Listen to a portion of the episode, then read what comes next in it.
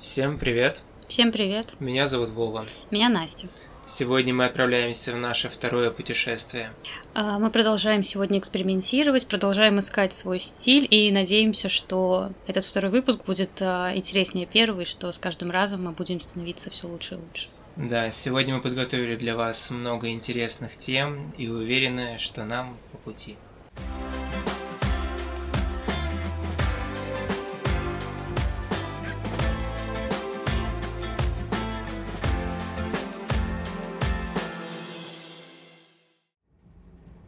Чего произошло в январе-феврале. Мы записываем это в середине февраля. Мы обещаем быть более частым гостем в вашем плеере. Но пока что стараемся как можем. Эм, что меня больше всего поразило за этот месяц, это то, что запретили мат в социальных сетях. И мы не говорим про политику, но мы как бы понимаем, к чему это, к тому, чтобы придраться кому-либо в какой-либо момент – но я считаю, что эта проблема больше, чем просто, как всегда, нас ограничивает свободе слова. Почему я считаю, что это очень вредная новость? Потому что в нашей стране к закону относятся очень,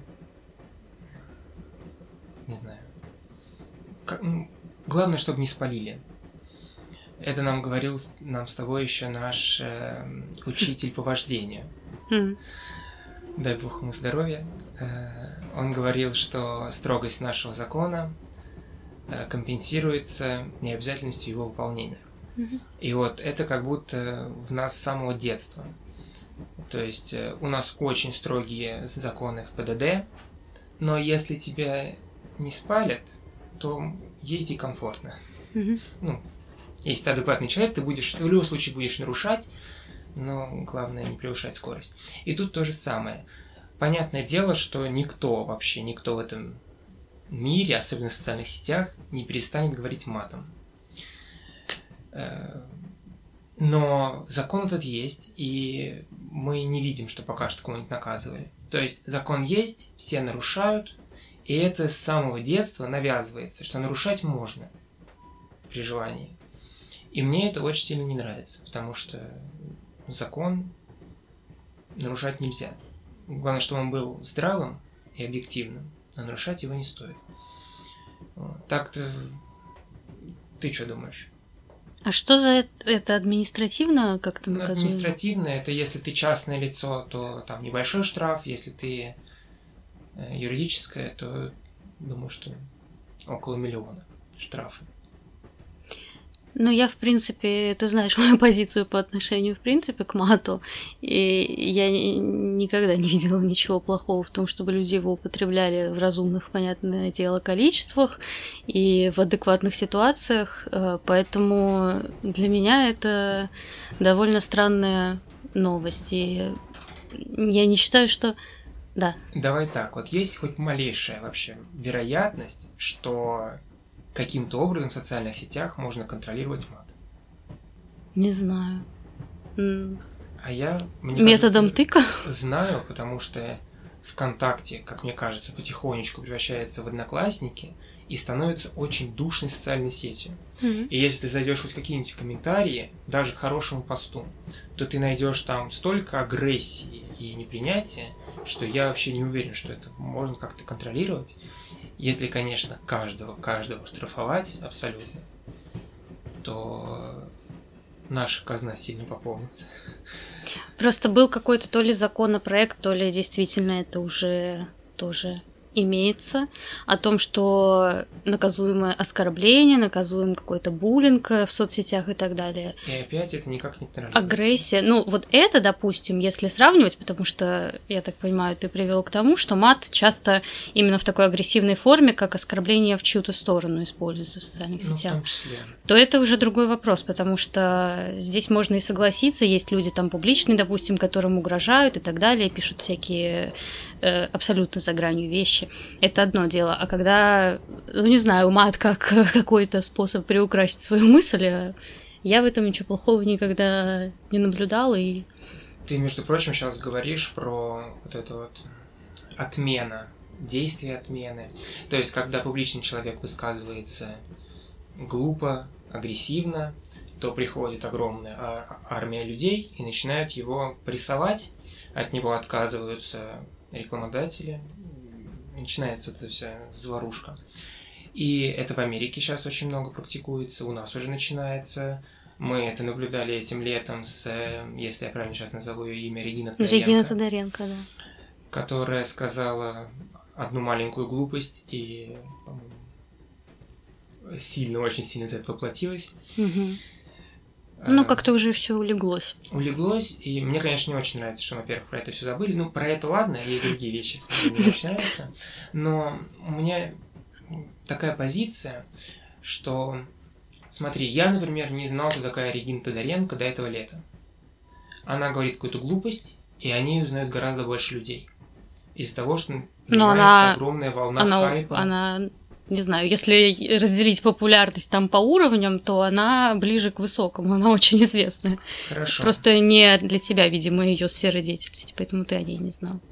Ну да, но вот я узнал о человеке, который сделал что-то плохое, ну, она просто как пример. Я не говорю, что она прям как плохая, но просто вот есть много людей, которые хайпят на том, что говорят всякую дичь ужасную, отвратительную. Приходит армия людей, которая их критикует, и эта армия людей не понимает, что их критика приводит к тому, что они на первых местах во всех социальных сетях, в Ютубе. И я считаю так, что Регин Тодоренко и другие имеют право говорить что угодно, как угодно, и не получать в адрес огромное количество хайта.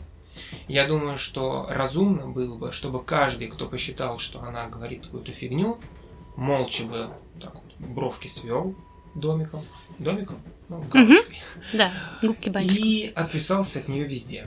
И вот mm. если бы Регина Тодоренко после своей ошибки увидела бы в своих социальных сетях, что от нее отписалась половина аудитории, вот это был бы удар, и она бы в следующий раз подумала. А когда наоборот, я думаю, что к ней подписчики только пришли, потому что они узнала больше людей. Это как-то неправильно. Опять же, Регина Тодоренко не сделала ничего такого плохого. Я просто иногда люблю поругаться с людьми в Твиттере. И есть такой ужасный человек, мой тезка Владимир. Ты слышал о нем? Он э, в ТикТоке, если я не ошибаюсь, э, сначала был просто тиктокер какой-то, такой полудеревенский, а потом он начал критиковать там ЛГБТ-сообщество, прям призывать к насилию, все такое. И он был неизвестен, но как только он начал говорить очень много гадостей, он сразу стал просто очень известен. И мне в Твиттере попалось видео, где он сидит он и представитель ЛГБТ-сообщества, где они друг друга, один вроде как смиренно а, я зна... Я смотрела, я только сейчас поняла, кто это. Да, так. Один смиренно пытается все это, типа, давай не будем ссориться, давай будем хорошими, а второй сидит и орет. И это огромное количество хайпа вокруг этого. И люди сидят и обсирают его. Я его, конечно, не защищаю, но, во-первых, почему вы его обсираете? Он имеет право на мнение. Он не имеет права. Я еще на тот момент не знал, что где-то когда-то он призывал к насилию. Только я посмотрел это видео и услышал его точку зрения. Мне она неприятна, я больше ни одного видео с этим человеком не видел. Но есть люди, которые внизу оскорбляли его, и когда я вписался в этот разговор, они говорили, а вот он 5 сентября того-то года призывал к насилию. Я спрашиваю, так откуда ты столько о нем знаешь? То есть ты, тебе не нравится, и ты продолжаешь его смотреть, смотреть, что а, как он мне не нравится, как же его ненавижу. Я э, вот еще с Региной Тодоренко, то, что ты начал говорить, э, э, с одной стороны, с тобой согласна, с другой нет. Я не очень согласна с тем, что они имеют, э, все люди имеют право на свое мнение, но я не согласна с тем, что люди, э, имеющие такую популярность, имеют право говорить э, вещи, которые любому хотя бы хотя бы немного мыслящему и здравомыслящему человеку понятно, что они за гранью. То, что, например, сказала Регина Тодоренко, возможно, по глупости. Я согласна, что я тоже не иду, не пишу ей гадости и не пишу там а, какие-то, не желаю ей зла и так далее в комментариях. Но когда я такое слышу, у меня случается порыв к тому, чтобы пойти и написать. Я просто себя контролирую, потому что понимаю, что это тоже неадекватное поведение. Но когда у человека, вот, не знаю, я в этом э, у меня такая позиция, когда у человека есть популярность, у него большая аудитория, у нее там несколько миллионов подписчиков, я думаю, в Инстаграме. Ну, она очень известный человек. Э, не знаю, мне кажется, что нужно фильтровать и как-то включать голову просто и думать, что ты говоришь, что ты делаешь, потому что я э, после того, как узнала о том, что вот этот скандал с ней произошел летом, я посмотрела это интервью, там на минут 30 длится, и там не одна фраза и не одна минутка, там просто, ну не знаю, все, что они говорили вместе с мужем и Насладом Топаловым, это какой-то просто абсурд полнейший. Ну, я согласен, но я считаю, что люди, которые пишут внизу гадости про нее, нет, с этим я согласна. Я согласна. Я просто и говорю, поэтому я отчасти с тобой согласна вот э, про, про комментарии, про плохие там пожелания и так далее. Это, конечно, к сожалению, такой э, минус нашего общества, которое не всегда понимает, что делать. Давай я просто пару секунд опишу идеальный мир. Человек говорит да, какую-то утопичный. гадость. Угу. Человек говорит какую-то гадость, популярный человек все компании отменяют все, всю рекламу, все uh-huh. контракты, потому что зачем с таким человеком иметь дело. И каждый человек, который услышал, что это гадость, и понял это, отфильтровал в своей голове, он берет и отписывается. Этот человек становится уже не очень популярным, а средне популярным, у него нет рекламных. Что они больше всего любят? Популярность и деньги. Деньги ушли, половина популярности ушло. И это гораздо больше удар, чем то, что на девушку ополчилась армия ругательств, пожеланий неприятных. И в конце концов она записала фильм, который я не посмотрел, честно говоря, но вроде как она себя реабилитировала. Да, да, да. И я думаю, что из этой ситуации она вышла даже более популярной и с большими контрактами. Да. Ну вот э, я недавно так поступила, э, немножко менее масштабная личность. Ты знаешь, что я очень люблю фигурное катание, смотрю постоянно и всех слушаю, и максимально в теме, скажем так. И смотрела пресс-конференцию, мне не очень понравилось, как вела себя одна фигуристка. Я была на нее подписана в Инстаграме, я от нее просто отписалась, потому что мне э, ну, не знаю, мне неприятно ее мышление, ее там личность, какие-то личностные качества, которые, понятно, мы не видим на сто процентов через там YouTube. Но вот то, что я услышала, мне не понравилось, я отписалась. Это хорошо. Вообще, я стараюсь всех своих друзей научить к отпискам. Потому что многие люди подписываются на все подряд. И их это не беспокоит, оно где-то там лежит. Ну, а это же люди, другой человек за это получает деньги. Зависть. Ладно, это зависть. Зависть и негатив. Зависть. Э, но у меня был кумир моего детства, ну не кумир, блогер, который я смотрел с глубокого детства. Снейл Кик, может, слышала? Нет. Э, я довольно поздно пришла к тому, чтобы смотреть блогеров. Так. Это парень, который забавный парень, с которого я очень сильно смеялся в детстве, но в какой-то момент я понял, что ну все, он делает какую-то фигню. Он, его главный контент стал э, это ругаться на то, что в трендах в Ютубе все очень плохо. И это все, что он делал ну, как бы, ты ругаешься, но делаешь на этом контент, получаешь деньги за то, что там какая-то фигня в трендах. И через пару дней, я даже, мне было сложно, это все-таки мой, считай, друг детства, взял и писался. Вот, я думаю, что все должны почаще чистить свои подписки, потому что ну, ну, сейчас это главный заработок, это огромный заработок людей.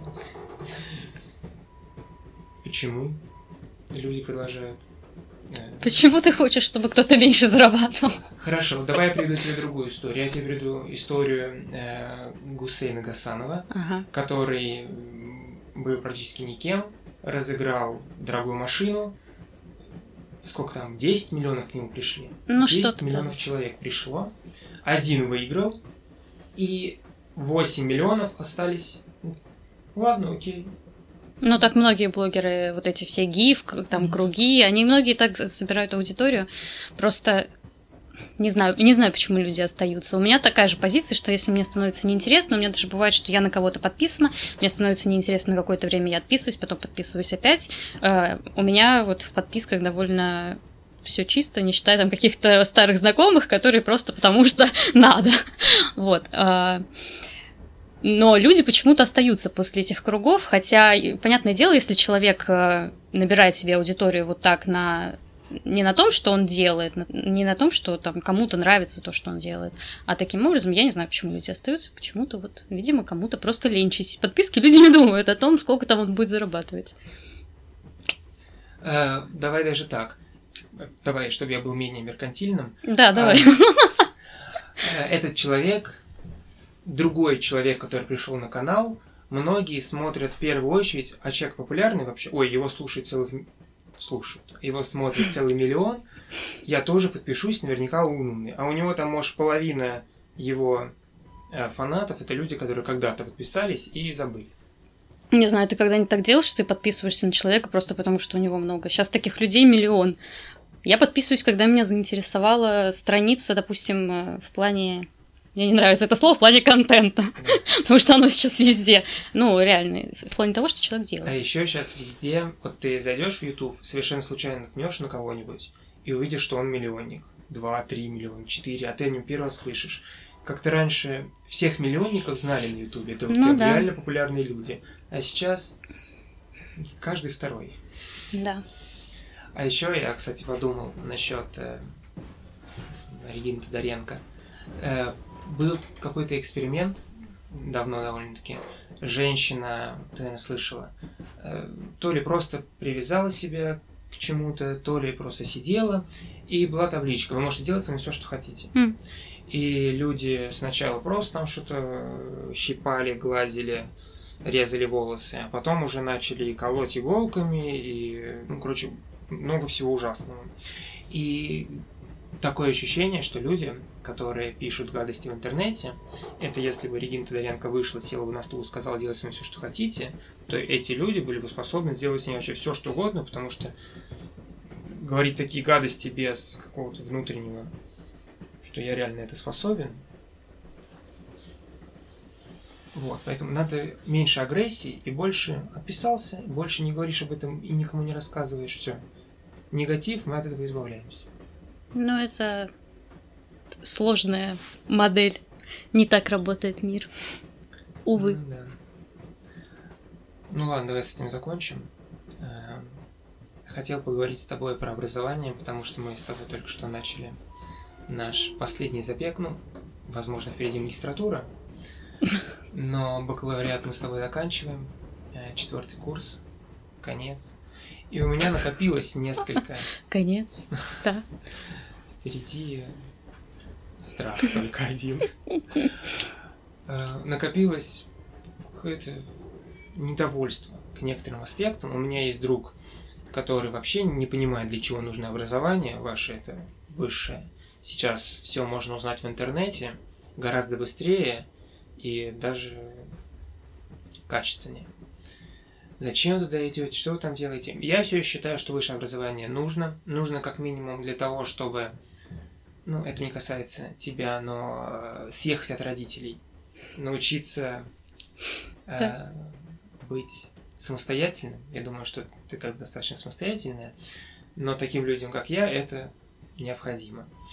Быть самостоятельным. А второе, что дает университет, это э, окружает тебя людьми заряженными, умными, уже не такими, как в школе, в школе просто не такие заряженные. В школе все mm-hmm. еще хочется какой-то фигней заниматься, тут уже люди, которые реально думают о своем будущем, и вокруг тебя много идей, вокруг тебя много очень умных людей, и большинство самых лучших изобретений появилось именно вот в университете, когда твой мозг максимально активен.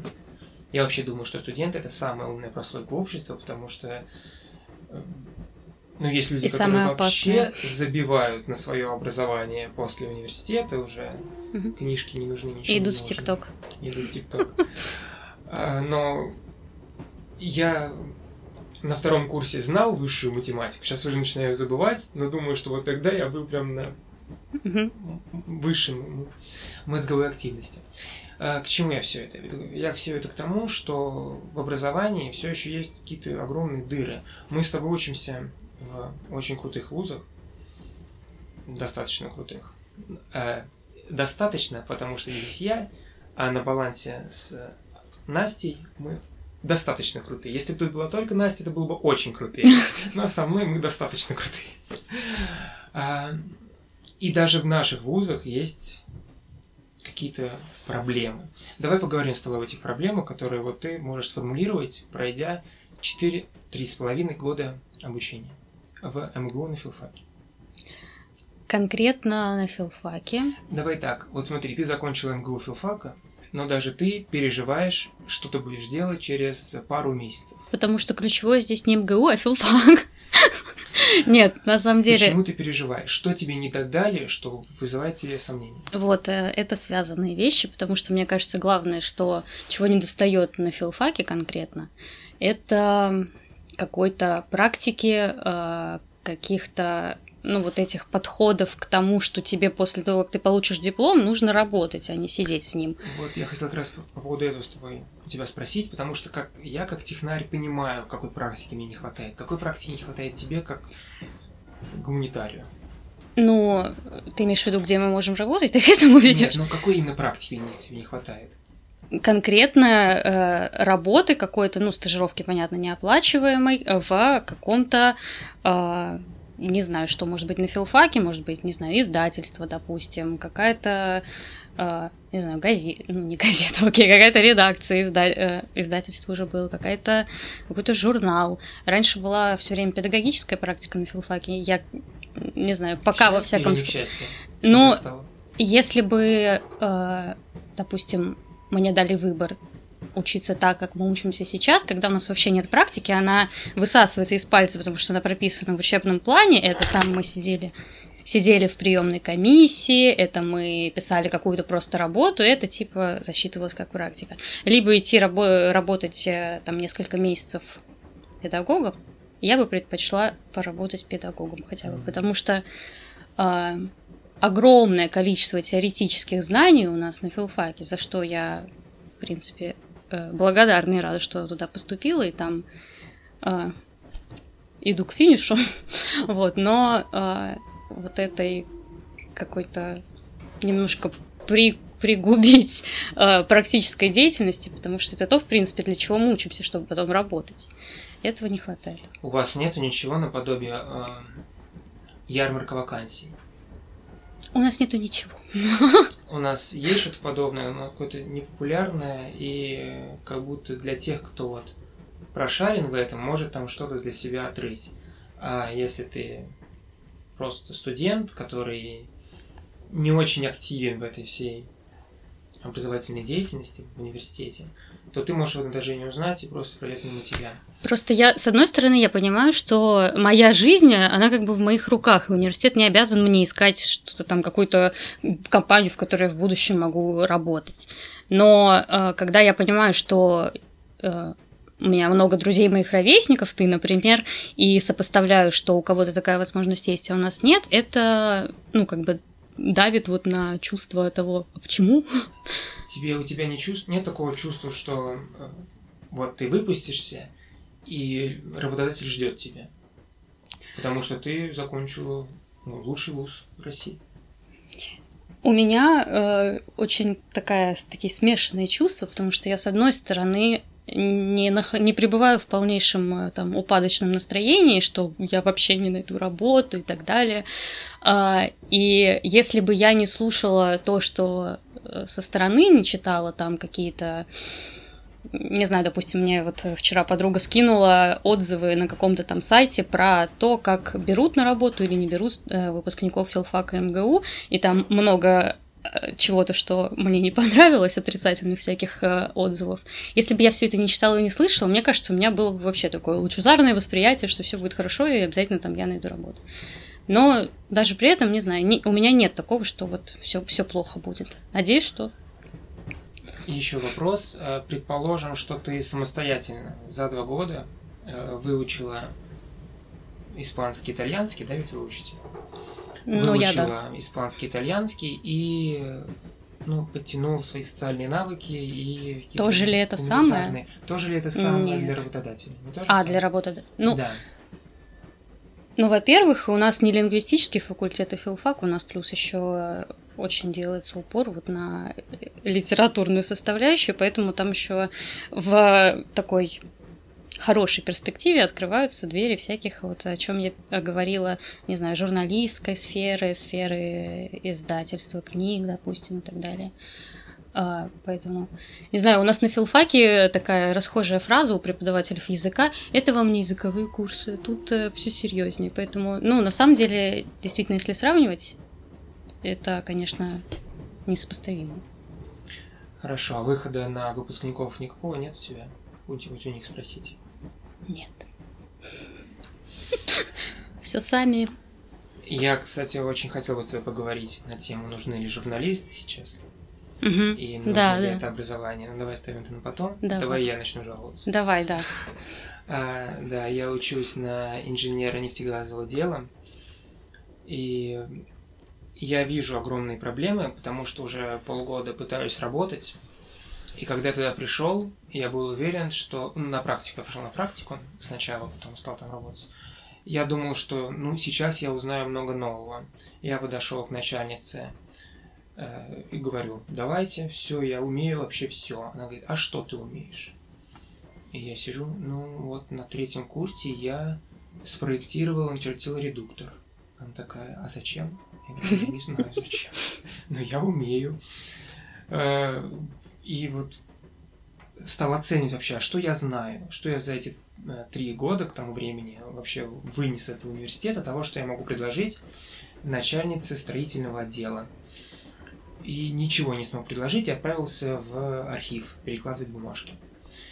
Э, чуть позже все-таки добился того, что мне дали что-то чуть-чуть более серьезное, но как и во всей России, наверное, в любом деле практически, самое главное – документооборот. И этому тебя не учат совершенно. Вот прям совершенно. У нас было огромное количество, ну не огромное, но пять предметов я назову, которые не нужны были совершенно. Как минимум потому, что они забываются моментально, сразу же, как тебе ставят зачет или там оценку. Угу. И вместо этого научить нас документу обороту. Я учусь э, строительству вот объясните мне поэтапно каждая бумажка, каждая, каждый документ, который нужен для того, чтобы построить определенный объект. Прекрасный был бы курс. Э, второе, это сейчас все компьютер, помогай. Компьютеризировано, компьютеризировано. Все в компьютере. Все в компьютере. Все в компьютере. И Единственный раз, когда я прикоснулся к компьютеру на паре, два раза, это была информатика. Нас там учили Паскалю. Паскаль – это язык, э, который забыт давным-давно. Да, мозг развить неплохо было бы, но хм, mm-hmm. можно было бы по поинтереснее провести время. И второе, это нас учили автокаду. Автокад – это очень полезная штука. Но нас учили буквально месяц, и больше для галочки. Сейчас я начинаю писать диплом, и все курсовые, везде есть чертежи, и я работаю в автокаде, но я всю информацию, вот захожу в интернет, в YouTube, и там меня прекрасные индусы, это наша технарская шутка, эм, учат нас, как этим пользоваться. Но есть такие приложения, как Microsoft Project. Есть банальный Excel, который ты думаешь, что знаешь, но на самом деле ты не знаешь. Там можно такие вещи делать, которые нужны работодателю, а ты этого всего не знаешь. Почему бы не научить нас этому всему? Зачем нужны все эти предметы для галочки? Я не понимаю. Особенно такие, что больше всего раздражает, на первых курсах введение специальности. Когда перед тобой преподаватель, который понимает, что ты еще ничего не знаешь, и он не знает, как к тебе подойти, и поэтому просто показывает фильмы какие-то документальные. Какие да, у нас тоже что-то Сделайте подобное. презентацию на эту тему. А как? Найдите в интернете. Еще только сегодня мы обсуждали с моими одногруппниками, что если бы я платил за работу, за обучение в университете, я бы очень агрессивно относился бы к фразе «самостоятельное изучение». Mm-hmm. Образование в моем университете э, стоит бешеных денег. И когда ты платишь эти деньги, а тебе говорят, что 50% мы даем вам, 50% вы сами изучаете дома. Ну, нифига себе. Есть такие преподаватели, э, не знаю, может быть, это даже направление педагогики, я не знаю, такая методика, что преподаватель должен тебя направить, там материалы тебе какие-то предоставить, а дальше ты уже сам. Ну да. Я тоже в школе, у нас в школе такие случаи бывали, я тоже к этому относилась так довольно с непониманием таким, почему я должна сама, почему вы мне об, об этом не рассказали, ну, да.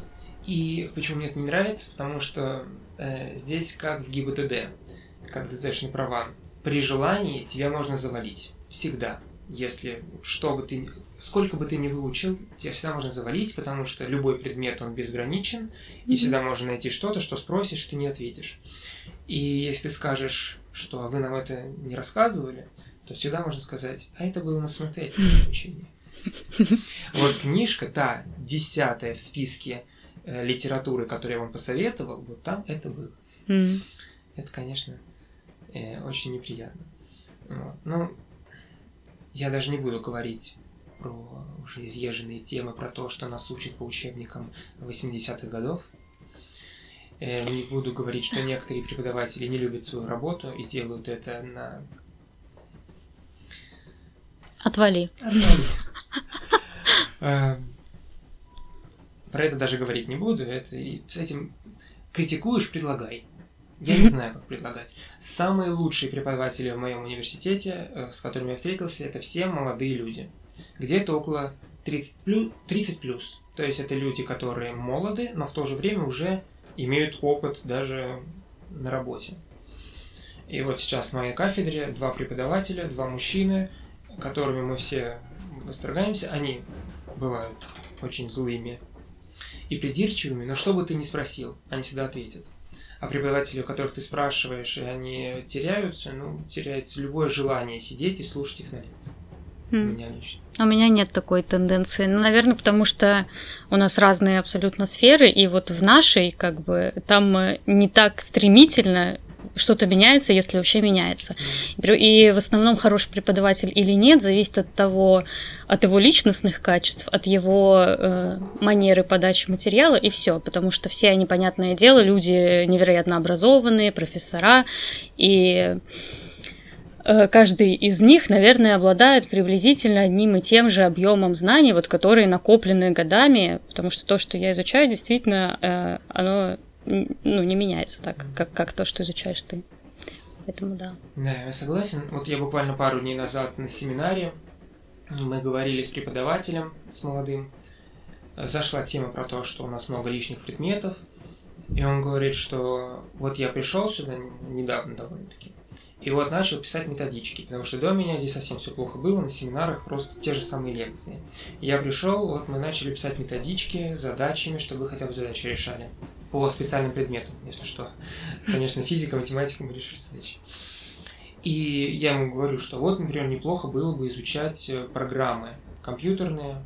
И он говорит, что ты абсолютно прав, тем более, что я знаю такие программы, которые, если бы я передал тебе эти знания, твой, э, твоя зарплата выросла в два раза. Ну, понтуется или нет, посмотрим.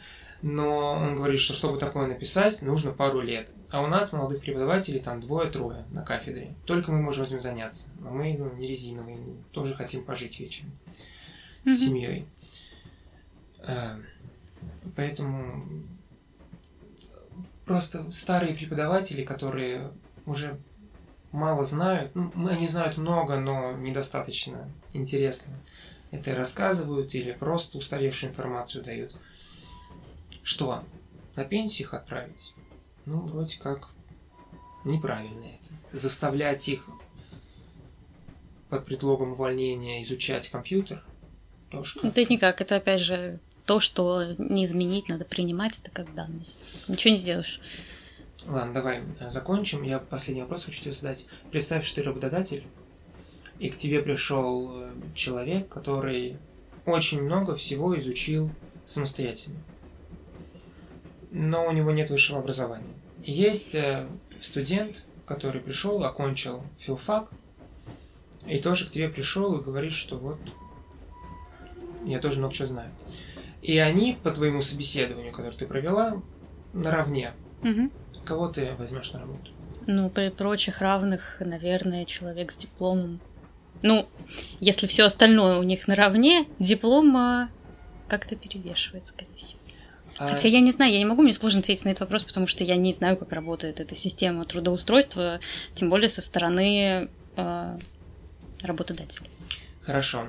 А нет ли в тебе какого-то восторга от человека, который сам дома, вместо того, чтобы смотреть сериальчики и работать на какой-нибудь средней зарплате, сел вечером и начал изучать науки, которые ну, нас с тобой заставляют учить иногда. Ну, ты же добровольно пошел в университет. Есть восторг, но такой же восторг и от человека, который это изучал в университете. Не знаю. Не вижу какого-то подвига в том, что человек делал это вне университета. Ну, мне кажется, что этот человек все-таки... Нет, понятно, это все самодисциплина, это очень круто, это похвальное качество, но не знаю, если я, например, рада, что я, что я получаю пока высшее образование, и рада, что я вот так побывала в университетской среде, послушала умных людей, потому что э, в интернете все равно не найти всего. В интернете не найдешь всех профессоров МГУ, которых послушала я. Поэтому... Хорошо, согласен. Все, давай заканчивать. Э, последнее скажу, что я тоже очень благодарен, что я прошел все это. Я ни в коем случае не жалею. Но вот близится время выходить на работу, и мне страшно. Всем страшно. Мне кажется, это нормально. Всегда всем страшно было, есть и будет. Отличное завершение. Ну, потому что ты, ты сначала 11 лет сидишь в школе, и ты как бы на теплом месте, ничего с тобой не случится. Ты потом 4 года сидишь в универе, и ты, ну, как бы ты поступил, ты снова на 4 года на теплом месте, с тобой ничего не случится. А сейчас нужно снова как бы выходить из этого теплого места и искать себе другое теплое место, которое, на котором уже может что-то случиться, кстати. Поэтому понятное дело, что это страшно. Это супер новая ступень, но прорвемся, надеюсь. Прорвемся.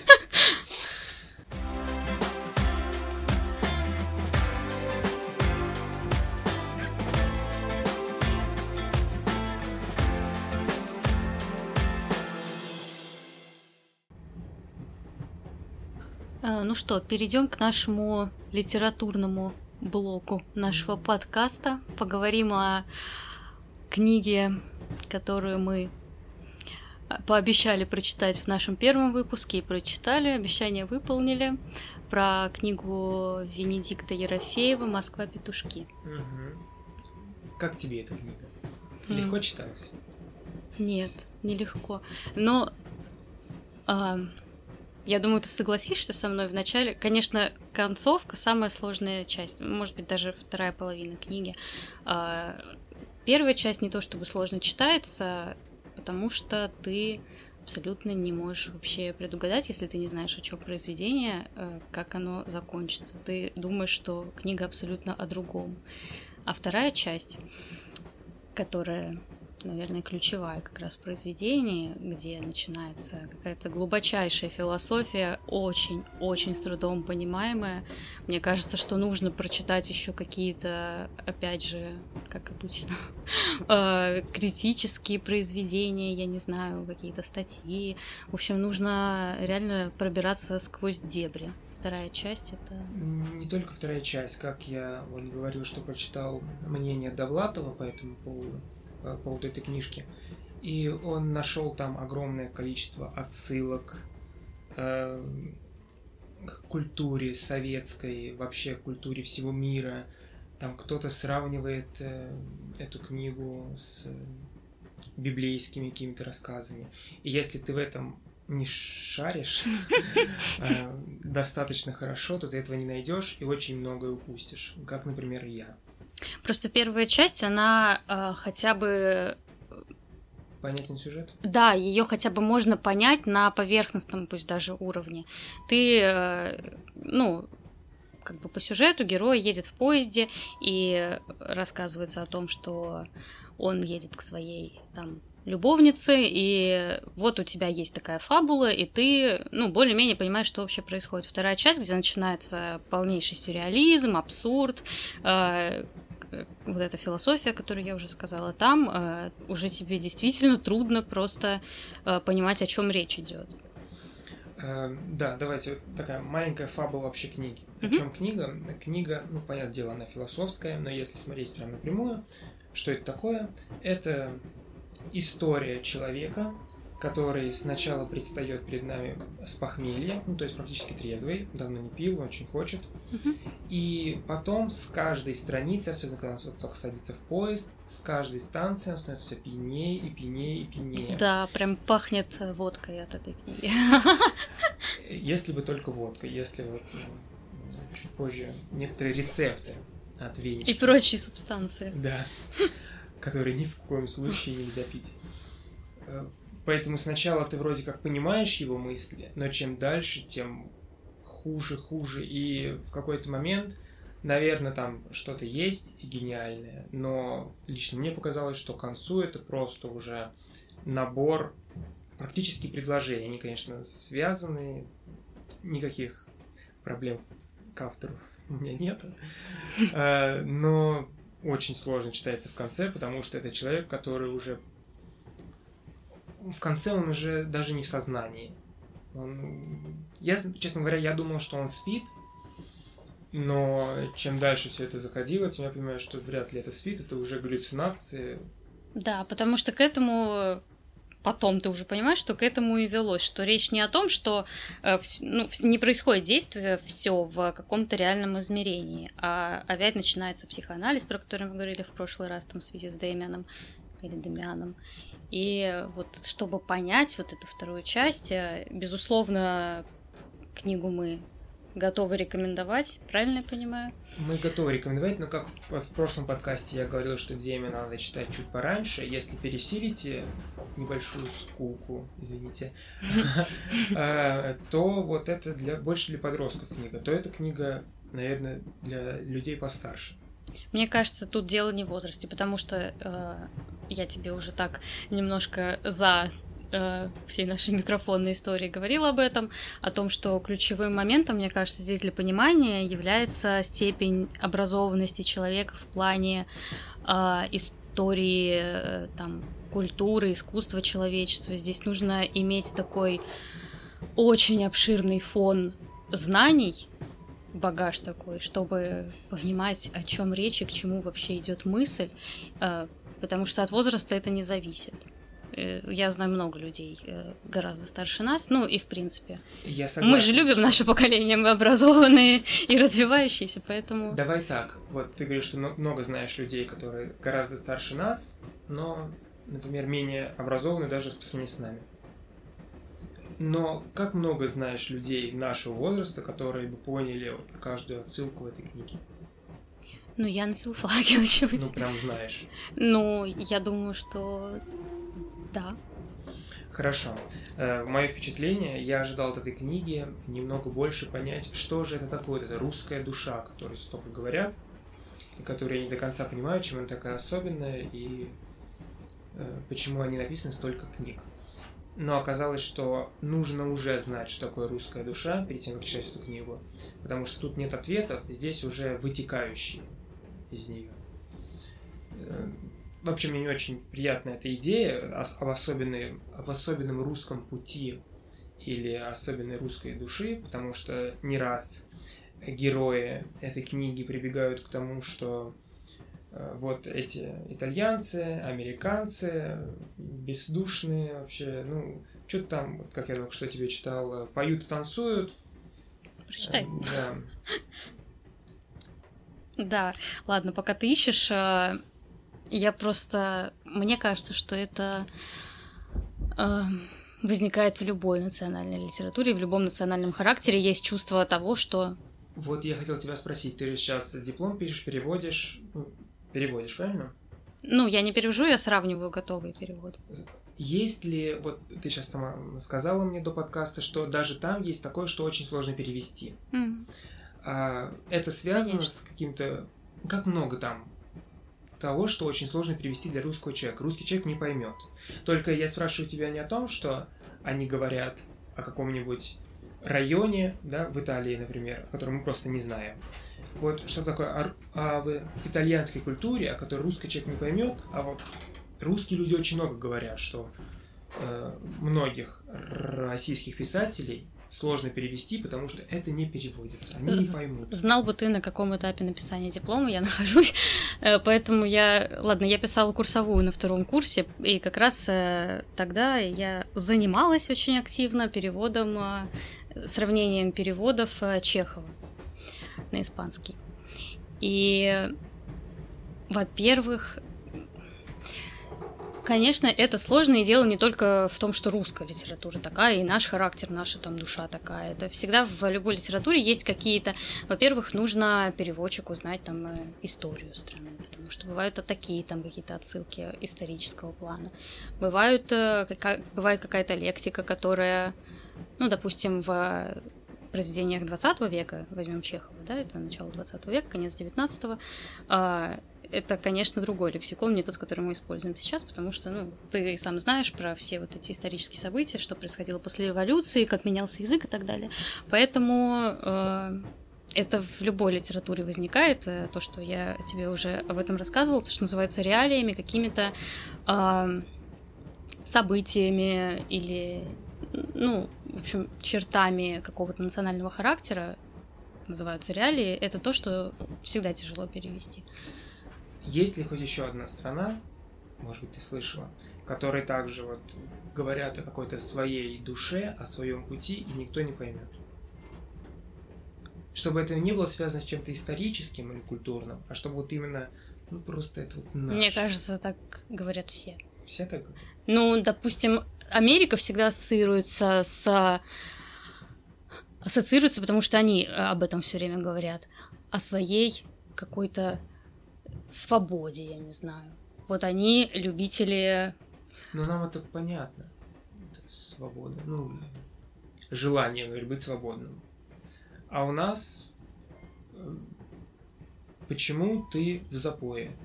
Ты не поймешь, это наше русское. Ты бы пожил там, где живу я, и тогда бы все понял. Ну, знаешь, такое что-то.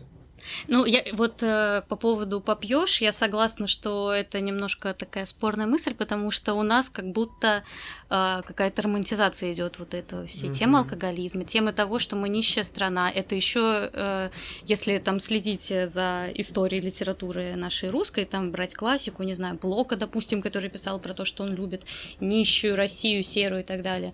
Э, не знаю, это, наверное, в крови, мне кажется, у всех национальностей, потому что когда человек э, рождается в определенном месте, он, ну, чаще всего из-за связи такой с этим местом, он его любит, и вот он его воспевает таким, какой он есть. Но это, это спорный момент, но э, да. Мы не говорим о политике, но буквально одну секунду.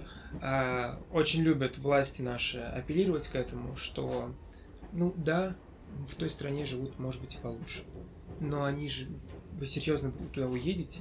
Там же нету русских людей, этих вот русских людей с этой душой. Вторую мировую победили. Во Второй мировой победили. Ракету первую запустили в космос. Ну вот это прям как? Ну, русские это навсегда. Где родился, там и пригодился. Да, ну, бывает, плохо живем. Ну, что там, но это русские. И этим, ну, некоторые люди прям гордятся. Угу. И я тоже горжусь, что я русский. Я угу. не очень не хочу отсюда уезжать. Мне очень нравится. Я очень люблю свою страну, но ненавижу государство. Вот. Поэтому... И эта книга пропитана. Этим. Да. Пропитана. Как что... большинство книг. Вообще все, всех, наверное, ну, наших отечественных авторов. А вот 20 э, век, когда у нас был Советский Союз, это прям ключевая тема. Это то, э, ну, если мы не берем вторую часть книги, где начинается философия, если мы э, думаем, начав э, читать ее, что там дальше и будет о таком типичном русском э, представителе э, СССР, то это тоже примерно та же самая тема, что была у Довлатова, о чем я рассказывала в прошлый раз. Это, не знаю, это грустно, конечно, с одной стороны, осознавать, что твоя страна, которую ты, разумеется, любишь э, ну, безусловно. А, она вот э, на протяжении истории своего существования всегда а, там ассоциируется в первую очередь со словами нищета, там, Водка. а медведь, да, и так далее. Ну, не знаю. Хорошо, давай какие-то итоги подведем. Да, как-то мы А. отошли, немножко слетели с темы. Да, кому мы посоветуем эту книгу? Я так понял, что мы из твоих слов, и я тебя поддерживаю, что нужно иметь хорошенький бэкграунд. Культурный, советский, э, чтобы полностью оценить эту книгу. Э, Во-вторых, нужно быть готовым к мату в книге. Э, Нужно быть готовым к тому, что иногда там происходит что-то вообще невообразимое, потому что, Ну, это сюрреализм, да.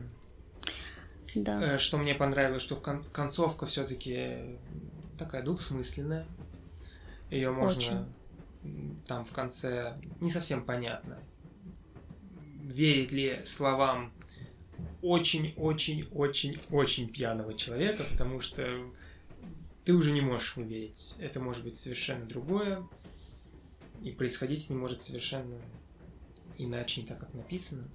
Особенно в конце, э, не знаю, маленький спойлер, да, за ним бегут э, четыре человека, избивают его по дороге. И есть элемент фантастики, во-первых, потому что он м, сам Венечка говорит нам, что он бежит от Курской до Кремля, а это расстояние даже для трезвого спортсмена ну, не очень простое. То есть уже такой элемент маленькой фантастики, во-первых. Во-вторых, э, он нам совершенно не объясняет, кто эти люди, что эти люди. Конечно, в интернете напишут, что это всадники апокалипсиса. Вот. Но уже как-то так тут совсем сумбурно, и ты совсем перестаешь в это верить, и тебе кажется, что а не откинулся ли он просто в электричке. Это все огромный бред. А еще в конце он заканчивает книгу. Прочитай послед... последние прям его слова, самые-самые последние. Густая красная буква Ю распласталась у меня в глазах, задрожала, и с тех пор я не приходил в сознание и никогда не приду. Вот. э, Если он не умирает в конце от отвертки в горле, а просто сходит с ума, он не придет в сознание. Он просто все, это белая горячка, и он не умер, его просто забрали блин, в психиатрическую больницу. Это у нас нет ответа, ни у кого нет, кроме как у автора ответ на этот вопрос. Э, Да, Концовку можно трактовать как захочется, я всегда очень уважал это в произведениях. А еще интересно, что автор через, если не ошибаюсь, 20 лет умер от э, рака горла. А героя этой книги убили отверткой в горло. Вот такие ого. интересные Вот факты. тебе и всадники апокалипсиса. Игры Да. сознания. Ну, давай заканчивать и переходить к кино. Давай.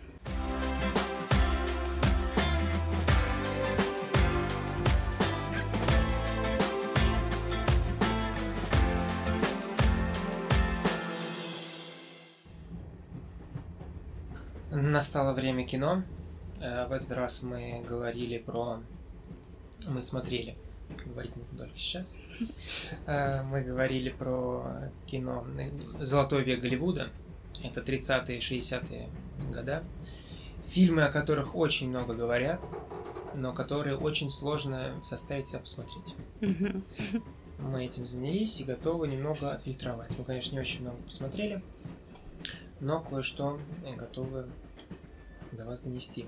Давайте начнем с э, таких фильмов, которые, по моему мнению, надо посмотреть. Это несложно, это легкие и классные фильмы. Э, Первый фильм, в котором мы с тобой сошлись, сейчас немножко обсудим, это «В джазе только девушки». Да.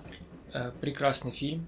Особенно приятно было мне. В самом начале там была погоня, да, ну, Мгм. гангстерская. Мгм. А я вырос на игре компьютерной мафии. И это прям как будто кадры оттуда. я прям дико кайфанул. Это какие-то у тебя личные флешбеки? Да. А, а если в общем и целом, так сказать, В общем и целом, как твое мнение? то да, мне тоже очень понравился фильм. Я бы поставила 10 из 10 и посоветовала бы 100% посмотреть всем, потому что очень он такой, не знаю, и милый, и смешной, и немного криминала, и вот эта Америка про сухой закон, про мафию, э, юмора, который мне был приятен, потому что я лично не всегда воспринимаю американские кино. Я не говорю про современные комедии, в которых Вообще, Э. Вообще юмор как бы, ну, это все временем навеяно, а даже про кино 20 века. Здесь, э, прям не знаю, я получила какое-то колоссальное удовольствие и отдельное для меня галочка было мне интересно увидеть Марлин Монро в деле, потому что я никогда не видела фильмы с ней. И это да. Да. А, мне тоже фильм очень понравился. Он просто легкий, смешной и хороший.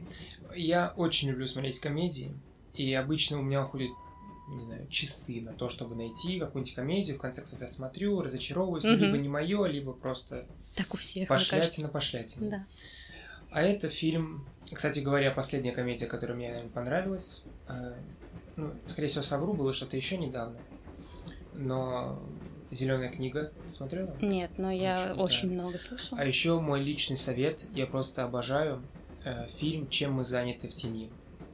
Это прям шик и блеск. Такая прекрасная комедия. Ее снял Тайка Вайтити. Я думаю, что когда-нибудь потом мы о нем обязательно поговорим. Я заставлю посмотреть себе некоторые его фильмы. Они божественные. Okay. Кролик Джоджо, еще один его фильм. Просто это потрясающе. Отвлеклись. Э, фильмы 30-х, 60-х.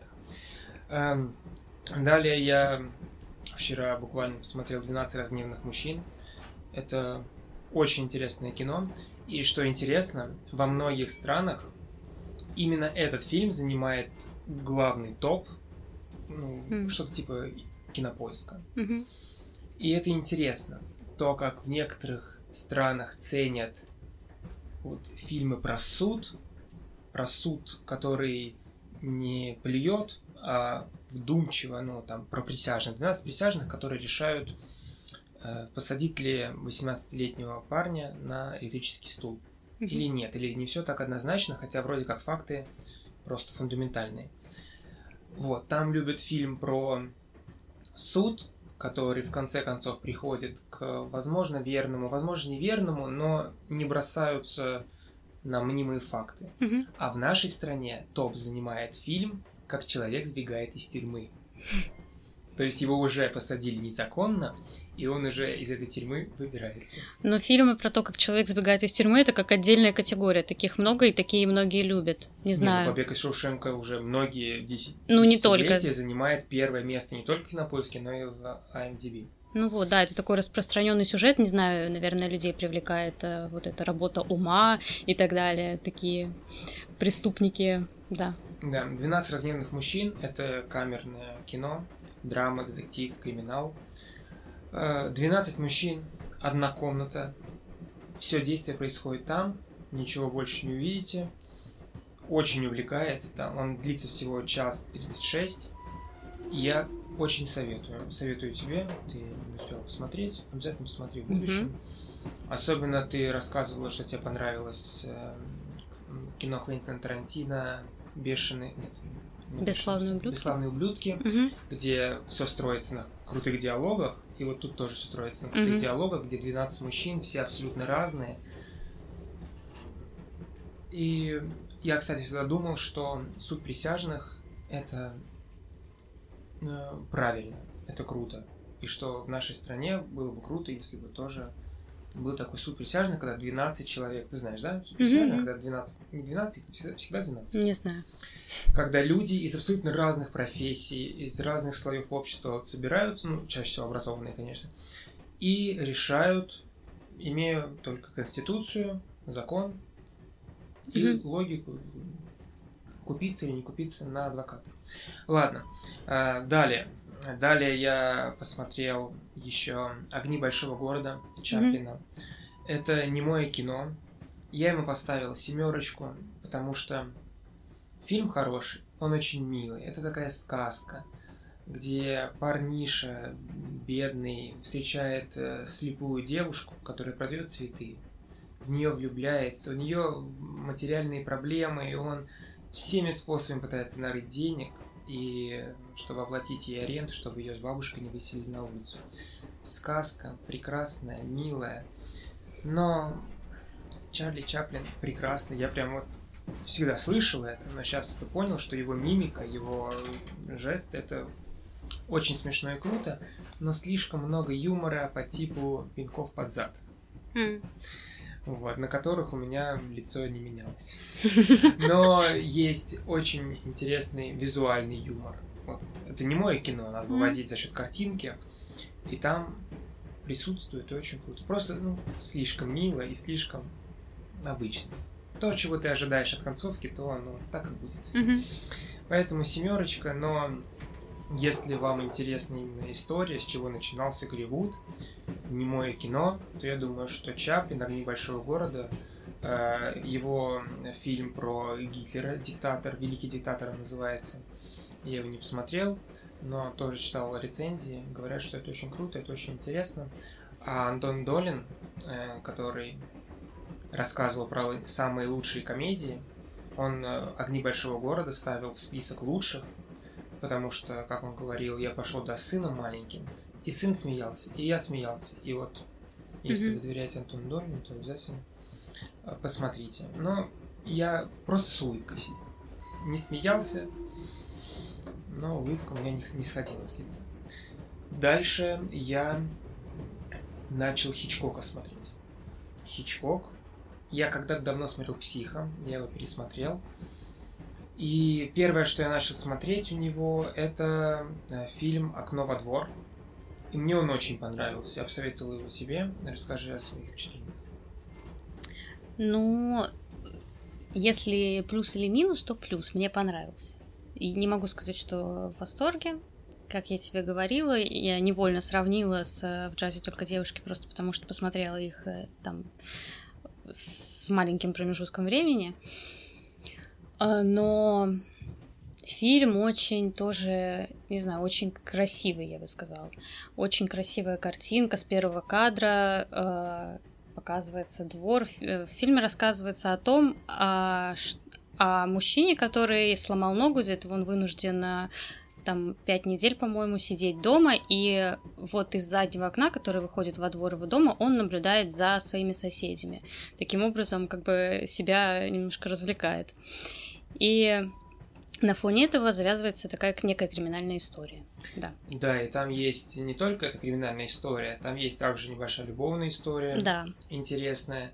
Там есть э, соседка, тоже такая маленькая история про одинокую женщину.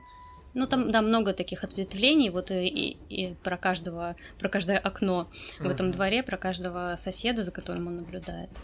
Да, поэтому фильм многослойный, интересный, картинка безумно классная.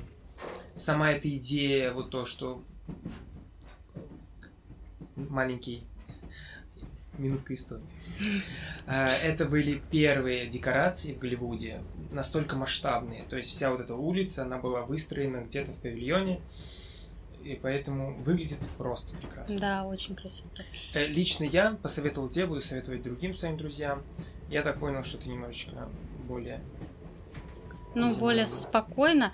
Ну, да, я говорю, я не могу сказать, что я в восторге, но я э, скажу, что да, мне понравился фильм. Я немножко другого ожидала от концовки, но э, как бы у меня нет разочарования, что это не совпало там с моими ожиданиями и так далее. Просто такой... А мне почему очень понравилось, я просто проникся героем и очень сильно переживал им в каких-то моментах, когда там у них была угроза. Угу. Я прям словил себя, что я практически не дышу, потому что мне захватило меня. Э, далее, Хичкок. Я посмотрел «В случае убийства набирайте М». Это в кинопоиске самый высокооцененный фильм Хичкока, но он показался мне самым скучным. Во-первых, он выстроен э, как, как будто это театральная постановка. Это не то, что как прям напрямую театральная постановка, просто это фильм, но люди в нем говорят как в театре. Вот такими репликами, как mm. мне это показалось. Детективчик интересный, отвечает на вопрос, ну не отвечает, конечно, но человек убежден, что можно совершить идеальное убийство. Но невозможно, потому что все, все, любой человек где-нибудь да проколется. Хороший фильм. Э, Психа смотрел раньше, посмотрел сейчас. Это первый триллер. Они как бы все вроде как немножко триллеры, но вот это прям настоящий триллер. Там есть тот самый Сапиенс, который приписывают именно Хичкоку как э, изобретателю Сапиенсу. Это вот когда музыка нагнетающая перед тем, как случится mm. что-то страшное. Эм, прекрасный фильм, но там есть момент, когда тебе намекают на развязку, и это слишком топорно, и ты понимаешь все. И поэтому развязка такой, ну я так и думал. Я тогда так думал, сейчас мне тоже, ну, сейчас я уже тем более знал, что будет. Но слишком ружье чеховское, слишком уж. Что? Что ты так смотришь? Слушаю, что ты Чехова упомянул. Спасибо. Пожалуйста. И последний фильм Хичкока «Головокружение». Самый спорный фильм для меня. Э, первый план фильма очень скучный. Ты прям смотришь, не понимаешь, к чему все это идет. Главный герой просто ходит туда-сюда. Сюжет вроде как завязывается, но ничего не понятно. Но это фильм, который поймал меня на отвисшей челюсти. Потому что я не ожидал того, что было в середине, и потом еще и в конце меня просто добили. Фильм, как я говорю, скучный, но вот это поворот, это вот про этот фильм. Я увидела это лицо. Вот это поворот. Да. А, и последний фильм — это «Гражданин Кейн». «Гражданин Кейн», э, его снял Орсон Уэллс, 25-летний. Фильм, который многие называют лучшим. Почему он лучший? Потому что... Что мы называем лучшим? Лучшим то, что больше всего сдвинуло... Придумало что-то новое, сдвинуло э, фильмы в другую сторону, ну или просто расширило возможности. И это фильм именно про это. Во-первых, это первый режиссер в Голливуде, который сказал, извините, но я все буду делать сам, и вы не имеете права, вы мешки с деньгами, на меня как можно как-либо влиять. Я все сделаю сам. И он сделал. Сделал невероятную картину. Он не только снял этот фильм, он также снялся в главной роли. Э, про что фильм? Фильм про э, мужчину, который невероятно богат, просто невероятно. Он владеет самым востребованным, востребованной газетой в стране. И потихонечку он сначала просто на пике популярности, а потом все сходит, сходит на нет, и в конце концов он умирает в своем замке, огромнейшем замке, один, и произносит перед смертью э, два слова «розовый бутон». И нас фильм встречает тем, что дают 10-минутные 10-минутный ролик про то, кем он был – вот кем он был поверхностно. Э, строить ну, типа, заголовки журналов, газет. Вот mm-hmm. что знаем, то 10 минут вот вам. Вот вам жизнь человека. Но одному э, журналисту говорят, он сказал розовый бутон. Вдруг это что значит? Мы даем тебе задание пойти и выяснить. И он ходит по его знакомым, его жене, друзья, коллеги и пытается узнать, кем он был вообще, чем он занимался и что значит это розовый бутон. И вот фильм про это, про, про человека. Просто как журналист копается и пытается узнать вообще все о человеке. Абсолютно все. Фильм сходит к тому, что они не узнают, что такое розовый бутон. И нам потом показывают, что это э, визуально. Как главный герой не узнает, а вот мы узнаем. Не буду спойлерить, если вы вдруг посмотрите. А стоит ли его смотреть? Это нуар. Я не люблю нуары. Мне почему-то они кажутся скучными. Очень много черноты, очень много игры со светом, когда почти вся картинка черная, только там глаза видны, немножко, немножечко mm-hmm. лицо еле-еле видно. Вот такой вот фильм. Ну, немного скучненький. Э, просто так вот сходу э, не знающему человеку увидеть в чем именно этот фильм революцион... революционен, угу. сложно, потому что мы сейчас видим последствия, и эти приемы почти в каждом фильме применяются. Ну, практически, особенно в нуарах, э, особенно в детективах, в байопиках. И поэтому нам кажется, что это уже заезженное, и мы не можем это понять, что вот с этого-то все и началось. Но если вы вдруг любите кино и хотите знать чуть больше, и хотите когда-нибудь, выходя из сеанса, э, из кинотеатра, говорить, а я знаю, кто начал моду вот на эту вот ну, подобную сцену, говорить, что это Орсон, Орлсон, Орсон Уэллс, а, то обязательно посмотрите. А, он длится два часа, и все-таки я поймал себя на мысли в конце, что фильма, в котором я настолько глубоко узнал какого-то человека, у меня еще не было, потому что в нем прям копание. Но все равно ни одного человека узнать на все сто процентов невозможно. И к такому выводу приходит и журналист, который занимается этим делом. Вот так. Вот такие фильмы посмотрели. Надеемся, что вам было интересно. А мы переходим к заключению. Да.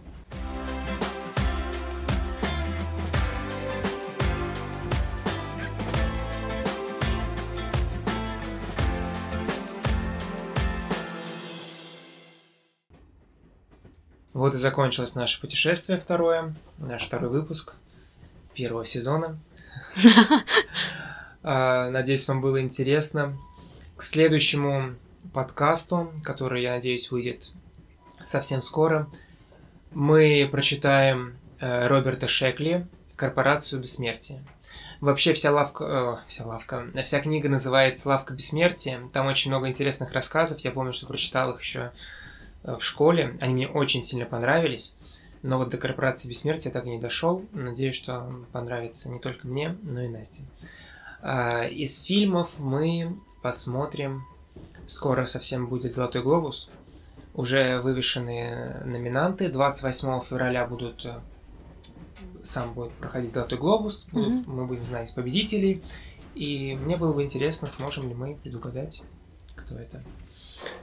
Эм, если вам интересно, вы тоже можете прочитать, посмотреть, и вам будет немного интересней. Ну а если нет, то после наших советов и посмотрите или почитаете, уже зная, к чему быть готовым. Угу. Ну, давай заканчивать. А, конечно же, подписывайтесь на нас в Телеграме. Мы будем очень рады, если вы оставите свои комментарии. Вы можете пообщаться с нами там на любую тему. Э, подписывайтесь на нас, э, если вы слушаете нас на Яндекс Музыке. Подписывайтесь, э, если слушаете на Apple подкастах, ставьте нам 5 звезд. Мы будем вам очень сильно благодарны. Спасибо большое. Всем пока. Всем пока.